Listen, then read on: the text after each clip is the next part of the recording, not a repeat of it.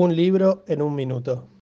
Entre 1997 y 1999, el escritor argentino Mario Paoletti publicó tres libros que constituyen una trilogía argentina. Se trata de Antes del Diluvio, publicado en 1997, A Fuego Lento en 1998 y Mala Junta en 1999.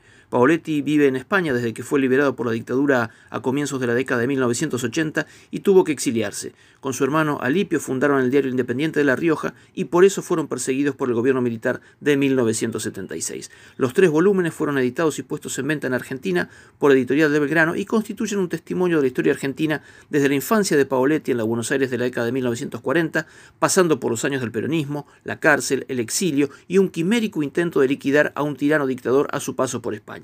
La vida del joven que recorre las páginas de los tres tomos podría ser la de Paoletti o la de cualquier argentino que sufre los avatares de un país que se mueve por ciclos de brutalidad, pero que guarda una esencia curiosa, donde caben las maravillas de la conducta humana en todos sus gestos.